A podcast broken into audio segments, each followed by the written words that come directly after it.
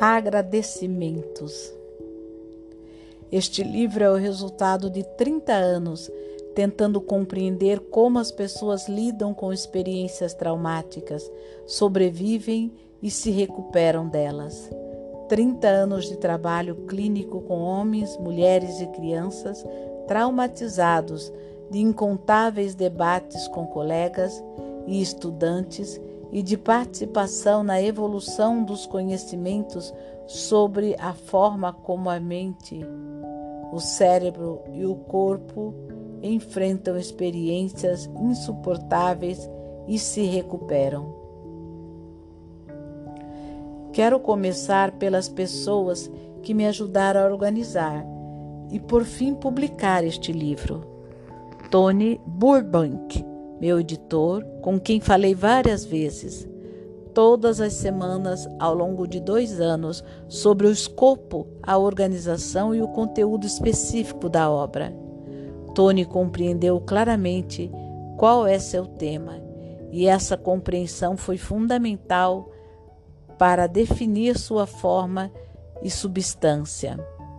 Minha, minha agente, Brittany Bloom, entendeu a importância deste trabalho, achou um lar para ele na Viking e proporcionou apoio crítico em momentos críticos.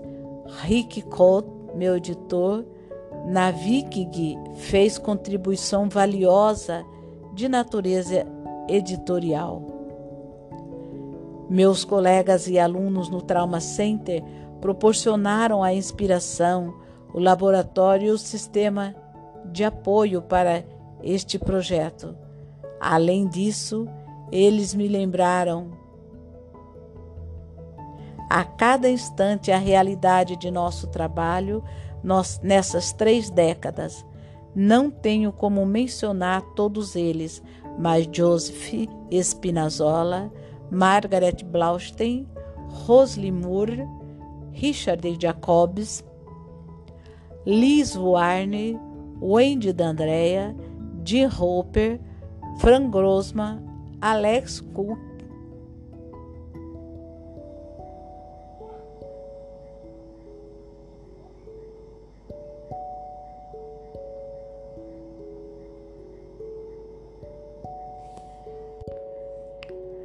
Marla Zucker, Kevin Becker, David Emerson, Steve Gross, Dana Muri, Robert Demassi, Liz Ricci Smith, Pat Levin, Nina Murai, Mark Gappen, Carrie Pecor, Debbie Cor e Beta de Boer Van der Golf, Boi Van der Golf.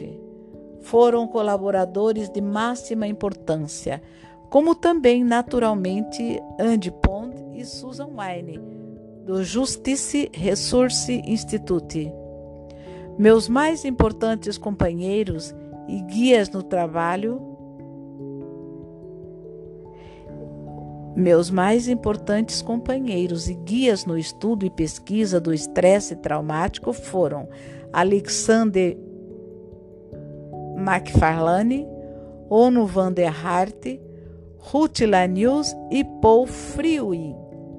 Raquel Yeshuda, Stephen Porches, Len Saxe, Jaque Panqueque, Panquezip, Diane Teusterman, Julian Ford, Bran Stolbach, Frank Putna, Bruce Perry, Judith Herman, Robert Pinos, Bertoldo Gersons, Elert Nigenhuis, Anete Strickfischer, Marilun, Marilene, Cloitre, Dan, Dan Siegel, Siegel,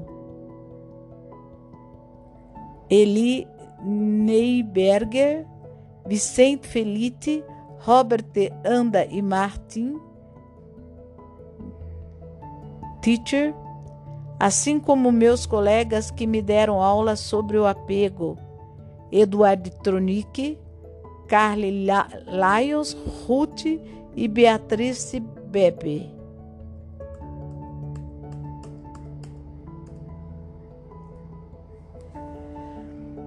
Beatrice Bibi, Peter Levine, Pat Ogden e Alpesso leram em 1994 meu trabalho sobre a importância do corpo no estresse traumático. E depois se dispuseram a me dar aulas sobre o corpo. Até hoje aprendo com eles, e esse aprendizado foi ampliado desde então por meus professores de yoga e meditação Stephen Copy, John Cabarte, Liu Benskal.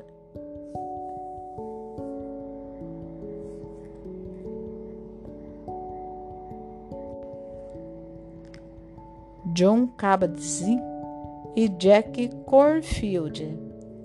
C.B. Fisher foi a primeira pessoa a me falar sobre neurofeedback, mas ainda Ed Hanlin e Larry Isberg expandiram meus conhecimentos sobre o assunto. Richard Schwartz me ensinou a terapia dos sistemas familiares internos e me ajudou a escrever o capítulo sobre essa técnica que Pai Dewey e Cissa Campion apresentaram-me ao teatro. Tina Packer tentou me ensinar a fazê-lo e Andrew Burtwick Leslie contribuiu com detalhes críticos. Adam Cummings, Amy Sullivan e Susan Miller deram um apoio indispensável, sem o qual muitos projetos teriam mencionados neste livro jamais se tornariam realidade.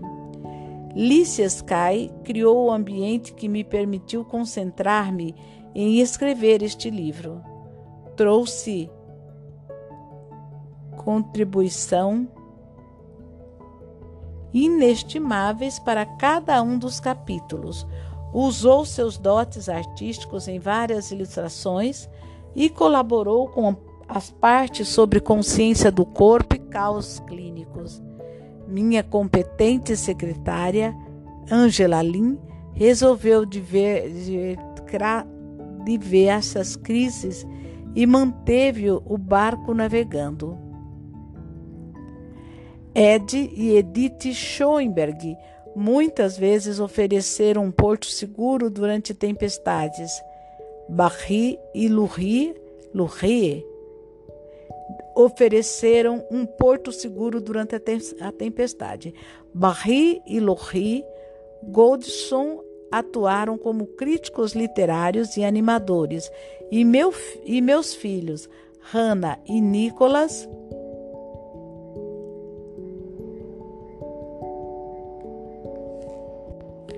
mostraram que cada geração vive num mundo radicalmente diferente daquele da geração anterior e que cada vida é sem precedente, um ato criativo que desafia explicação apenas pela genética, pelo ambiente ou pela cultura.